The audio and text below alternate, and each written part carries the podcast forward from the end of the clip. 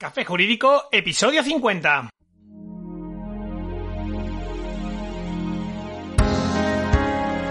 Buenas tardes, mi nombre es Juanma Delgado y esto es Café Jurídico, un espacio de divulgación jurídica donde en el tiempo que dura un café abordaremos novedades legislativas, interpretaciones de doctrina y jurisprudencia sobre distintas temáticas, aprenderemos a manejar herramientas para la eficacia y la productividad profesional y en definitiva nos acercaremos de una forma amena y distendida al sector jurídico. Comenzamos.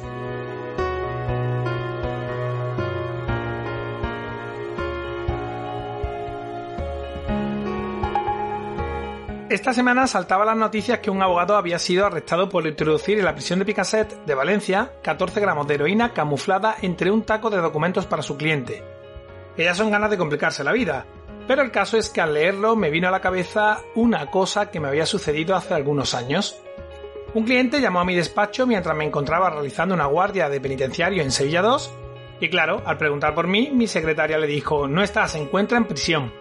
Que no es habitual que digan dónde me encuentro o qué ando haciendo, pero ese día, pues como que salió así. No sé si porque pensaba que era un compañero o por qué motivo.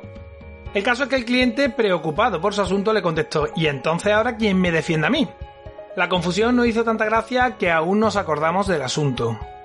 Sin embargo, pese a lo cómico de la situación, lo cierto es que hoy en día es más sencillo y común de lo que uno pudiera pensarse terminar pasando por un centro penitenciario muchas veces por pequeños delitos reiterados contra la seguridad vial, como conducir con un vehículo sin carnet, ya sea por no haberlo tenido nunca o por haber perdido todos los puntos, o por cuestiones de alcoholemia.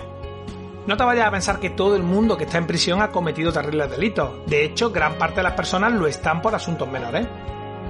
El caso es que terminar siendo huésped de un centro penitenciario es algo que en un momento dado puede pasarle a cualquiera.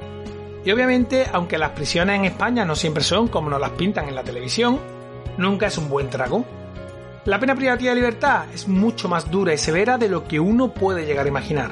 De hecho, cuando por las circunstancias que sea una persona se ve a las puertas de ingresar en un centro penitenciario, es habitual, sobre todo si es la primera vez, que su mundo se derrumbe. Hay gente que dice que los presos en España disfrutan de unas condiciones únicas y que algunas prisiones parecen un verdadero hotel. Personalmente discrepo. No es que las instalaciones sean mejores o peores, que como todo depende fundamentalmente del centro penitenciario en cuestión y de con qué lo compare. Pero lo verdaderamente duro es estar recluido, privado de libertad y alejado de tu familia y de tu entorno. A veces incluso no pudiendo ni estar en los últimos momentos de vida de tus seres queridos o siendo repudiado y olvidado por amigos y familiares. Eso sin contar el estigma social que supone en muchos casos haber estado en prisión. Es algo muy duro, de verdad que cuando la gente hace esas aseveraciones creo que no son conscientes de lo difícil que es la vida en un centro penitenciario. Eso con independencia del delito por el que uno haya terminado allí.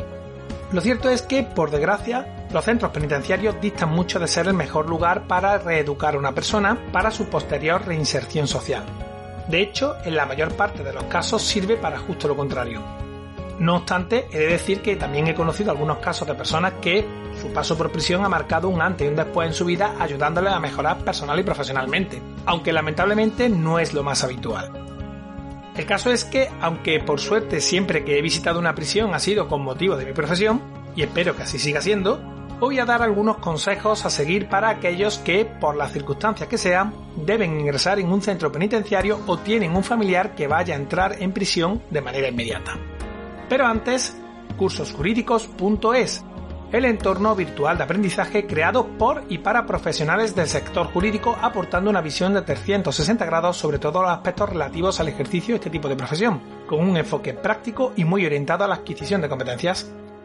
Seguimos avanzando con el curso de pericial caligráfica diseñado para una amplia variedad de profesionales dentro y fuera de España, ya sabes, peritos calígrafos, criminólogos, abogados, en la clase de hoy vamos a ver el marco normativo del perito judicial, que es imprescindible conocer no solo para los que trabajan en el sector jurídico, sino también para todos aquellos profesionales legitimados para emitir un dictamen pericial, como los criminólogos, los detectives privados y por supuesto los peritos de cualquier ámbito. Tener un buen dominio del marco normativo de nuestra profesión siempre dará una ventaja competitiva en cualquier disciplina y nos permitirá desempeñar nuestra labor con todas las garantías debidas. Lo mejor de todo es que por ser oyente de Café Jurídico puedes hacer este curso completamente gratis dándote de alta en el portal de cursosjurídicos.es y suscribiéndote al plan mensual con el código Café Jurídico, todo junto y en mayúscula. con lo que vas a conseguir realizar el curso sin pagar absolutamente nada. Así que, ya sabes, aprovecha esta oportunidad, aún estás a tiempo de apuntarte al curso.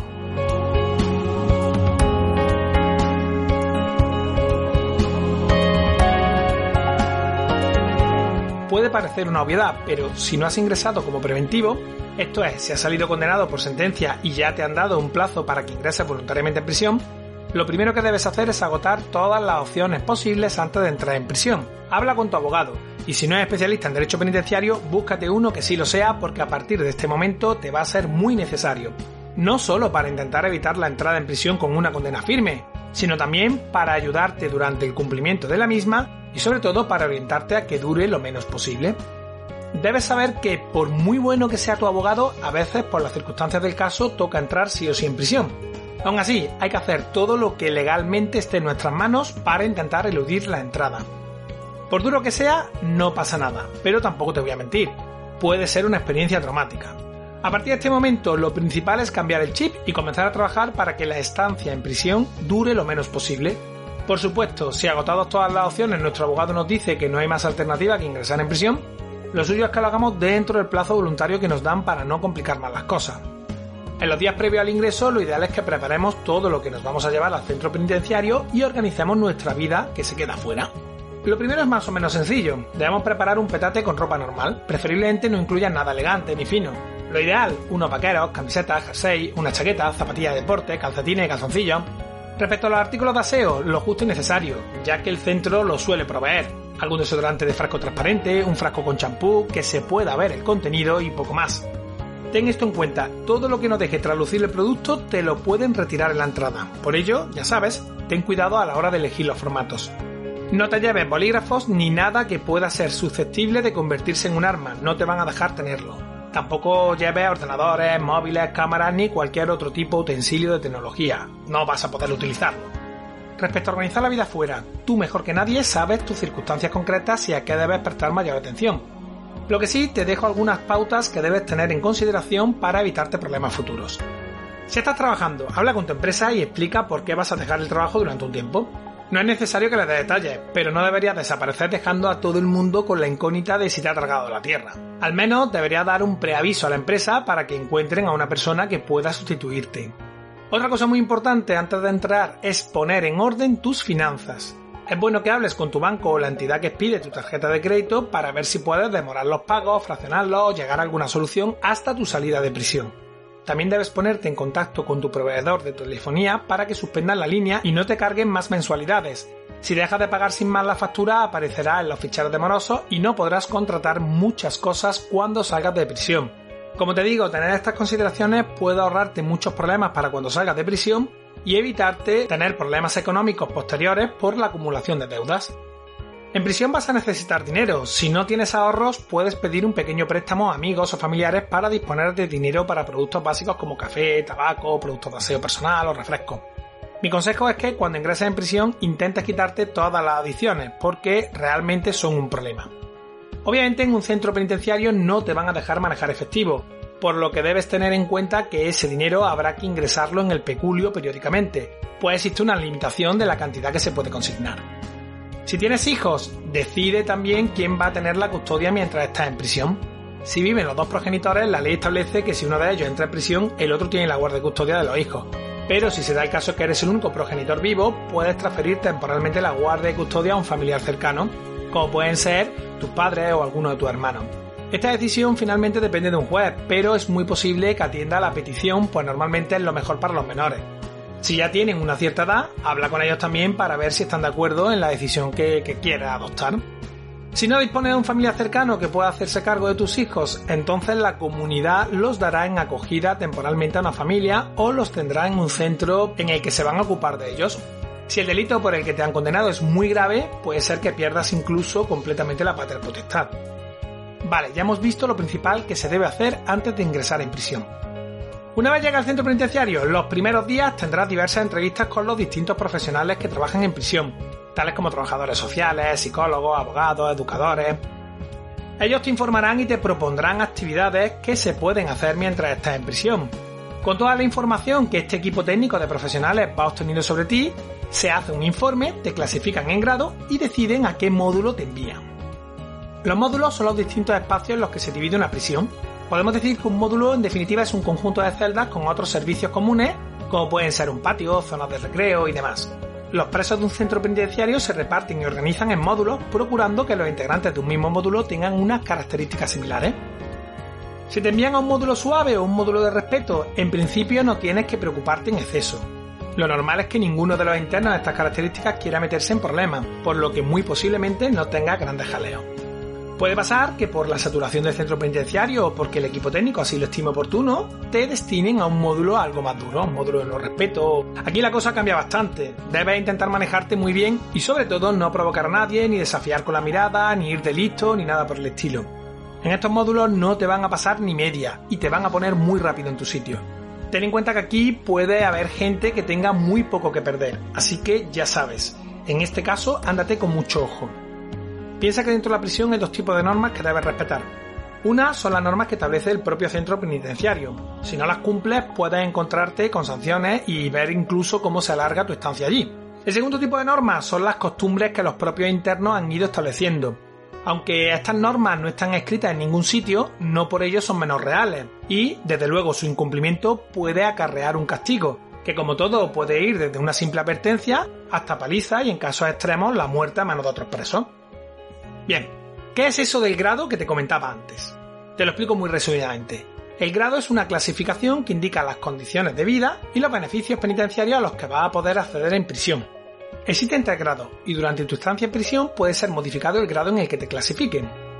El primer grado o de régimen cerrado solo se aplica a los presos peligrosos o considerados de alto riesgo, por lo que se les interna en módulos de aislamiento porque no pueden disfrutar de una vida carcelaria normal. En este grado los internos no disfrutan de actividades lúdicas y sus comunicaciones están sometidas a vigilancia. El segundo grado, ordinario, es el que disfrutan la mayor parte de los internos. Con ello llevas una vida normalizada dentro del centro penitenciario. Si no te metes en problemas ni tienes parte disciplinario, a partir de que hayas cumplido la cuarta parte de la condena, podrás optar desde el segundo grado al tercer grado. Y por último, el tercer grado o régimen abierto es en el que se encuentran los presos que pasan el día fuera de prisión y vuelven solo para dormir. Como te digo, para estar en este grado se debe tener un buen comportamiento. Vale, ahora que ya sabes a grandes rasgos los que puedes esperar en los primeros días de ingreso en prisión, te voy a dejar unos consejos para cuando aterrices en tu módulo. Lo primero de todo, no te quedes ahí pasmado. Intenta estar tranquilo, salir al patio a caminar y mantener el ánimo. Que los demás crean que ya has pisado el patio con anterioridad mi consejo es que no te quedes todo el rato cerca de la cabina de los funcionarios. Eso vuela primerizo y con ello vas a conseguir que los demás internos te traten en consecuencia, aunque no por ello tiene que pasarte nada ni tienes por qué tener problemas. Lo que sí es bueno es que no vuelan el miedo e intentes hacerte respetar desde el principio con pequeños gestos como estos. Eso sí, no te hagas el duro, especialmente si no lo eres, porque el resto de presos van a ver la impostura y serás el blanco de su burla. En la medida de lo posible, intenta no llamar la atención, no entres en discusiones con otros internos sobre temas políticos o deportivos. Huelga decirlo, pero no te asocies a ninguna banda o clan. Es importante que intentes hacer amigos para no sentirte aislado, pero no confundas esa amistad con la alianza y los lazos de sangre que se crean dentro de un centro penitenciario. Es verdad que puede resultar muy tentador integrarse en alguna de las bandas que existen dentro de la cárcel, porque en cierto modo sientes que formas parte de una familia, pero la mayor parte de las veces es una mala decisión. De hecho, gran parte de las peleas reyertas dentro de la cárcel surgen entre bandas rivales. Si formas parte de una, tendrás que participar, lo que te puede acarrear graves consecuencias tanto para tu integridad física como para tu futuro legal. Por supuesto, no busques pelear tampoco a título individual. Si te tropiezas con alguien, pide disculpas. Si la otra persona no acepta tu disculpa, prueba de nuevo a hacerlo, no pasa nada. Si tampoco la aceptas, sigue tu camino y no entres en una disputa porque solo te va a reportar un enemigo de por vida. Si alguien tropieza contigo, acepta su disculpa y olvida el incidente inmediatamente. Piensa que un ataque de ira puede tener consecuencias para el resto de tu estancia en la prisión, como un cambio de módulo o de grado. No hace falta que te hagas amigo de todo el mundo, pero no te crees enemistades sin necesidad. Por eso es importante que cuides tus palabras y tus formas en todo momento, si no tienes cuidado, te verás envuelto en innumerables disputas con otros internos. Es habitual que haya presos que tengan baja la autoestima porque se sienten rechazados por la sociedad y que a causa de ello sean muy sensibles ante cualquier tipo de insulto. Así que no hagas comentarios hirientes ni muestres arrogancia o desprecio hacia otra persona, porque los nervios en prisión muchas veces están a flor de piel y por cosas que en la calle no tendrían importancia, en prisión se puede provocar un conflicto severo. En la cárcel hay mucho tiempo para aburrirse, y la llegada de alguien nuevo supone una distracción para los que estaban allí dentro. Es normal que cuando llegues muchas personas se interesen por ti y te pregunten por qué estás allí. Responde de forma amable pero evita dar detalles. No intentes eludir la pregunta porque eso solo va a despertar la curiosidad de tus compañeros y hará que te pregunten con más insistencia. Eso sí, ten mucho cuidado con lo que cuentas y no entres en conversaciones de grupo. Hay gente a la que le gusta presumir de su hazaña, no hable de tus delitos, especialmente si has hecho cosas que la policía desconoce y por las que aún no has sido juzgado. Si lo haces, no te sorprendas si ese delito que hasta ahora permanecía impune llegue a oído de alguien para que te juzgue o que tengas nuevos datos sobre los que investigar. Por supuesto, no toques nada que no sea tuyo y no te conviertas en un soplón. Si el resto de presos se enteran de que te has convertido en un soplón a cambio de tener un trato de favor dentro del centro penitenciario, pueden tomar represalias. Y lo que inicialmente era una ventaja puede hacer mucho más dura tu estancia dentro de la prisión durante el resto de tu condena. Para hacer más liviana tu estancia, intenta aprovechar el tiempo de tu condena para estudiar o aprender un oficio que te permita reinsertarte cuando salgas de prisión. Casi todas las prisiones tienen programas educativos y talleres gratuitos, así que es un buen momento para continuar formándote. Si eres adicto a alguna sustancia, también puedes apuntarte a algún programa de desintoxicación y aprovechar para intentar recuperar tu salud. Ya te decía que no es bueno en un centro penitenciario tener adicciones. Por último, también es bueno que intentes mantenerte en forma. El ejercicio hace que te sientas mucho mejor. Ya sabes, mensana incorpore sano. Como es, son muchas las cosas que debes saber si por lo que sea tienes que entrar en prisión. Sobre todo, como te digo, intenta mantener la calma y, por supuesto, intenta también mantener el contacto permanente con tu familia y con tu abogado. Contar con apoyo externo es fundamental para sobrellevar la condena y, bueno, para ayudarte a preparar tu salida de prisión lo más rápido que se pueda.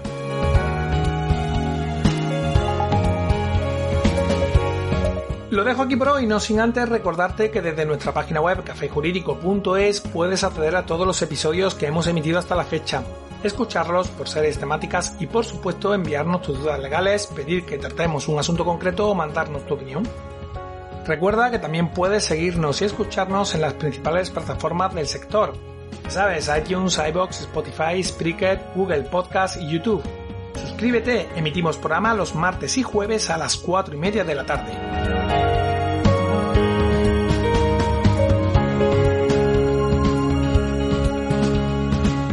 Como siempre, muchas gracias por tu tiempo. Nos vemos el próximo martes, donde un día más, acompañados de un café, nos acercaremos de una forma amena y distendida a las novedades y cuestiones del sector jurídico. Entre tanto, cuídate mucho y adiós.